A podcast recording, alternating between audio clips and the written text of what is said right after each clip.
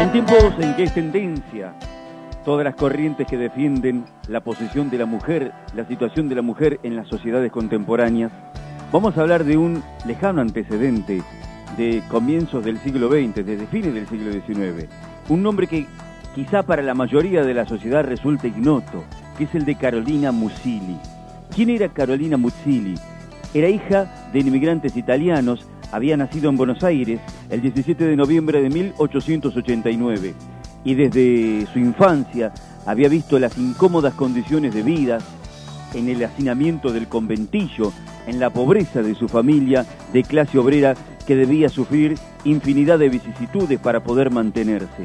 Pero además, muy pronto comenzó a observar también el padecimiento de las mujeres que trabajaban en los talleres de costura, donde el trabajo permanente y de horas incansables consumía la vista para hacerlas casi después inutilizables en cualquier otra labor. Y a partir de ese momento, Carolina Musili comenzó a trabajar en función de una vida diferente con la que ella soñaba. No admitía que la gente de clase obrera tuviese que limitarse con lo que el destino de un capitalismo voraz les proponía. Por eso rápidamente se incorporó a la militancia del Partido Socialista y después, junto a Alfredo Palacios, comenzó una investigación para tratar de indagar acerca de las condiciones en que las mujeres y los niños trabajaban en los talleres gráficos, en los talleres de costura y también en las empresas de lavandería. Así fue como ella también logró una publicación propia llamada Tribuna Femenina, que trataba de exponer los escritos, las monografías que ella hacía con todos estos informes. Después logró incorporarse ad honorem, sin sueldo, en 1915 al Departamento Nacional de Higiene y Trabajo, con el cual también amplió su trabajo y su investigación para tratar de seguir denunciando todas las injusticias y las condiciones de vida inhumanas a las que estaban expuestos los niños y las mujeres en sus trabajos. Por eso, su labor incalzable permitió que fuera elogiada en diversas entidades del mundo en sus escritos y en sus publicaciones.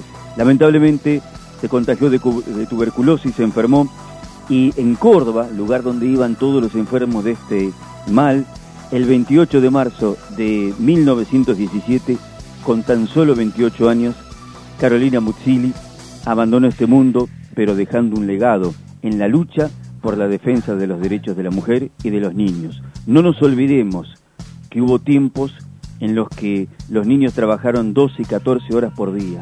No nos olvidemos hubo tiempo en el que los trabajadores no gozaban ni siquiera del descanso dominical, ni de un límite para las horas de trabajo. No nos olvidemos que en cuanto tuvieron la posibilidad de decidir solos los que eran dueños de las empresas, no había ningún derecho, ninguna contemplación, ningún gesto de humanidad para con sus empleados. No hablemos de males necesarios cuando estamos hablando de representaciones sindicales. Hablemos de derechos adquiridos para mejorar la calidad de vida de todos, para soñar con un mundo que debe ser un poco más justo.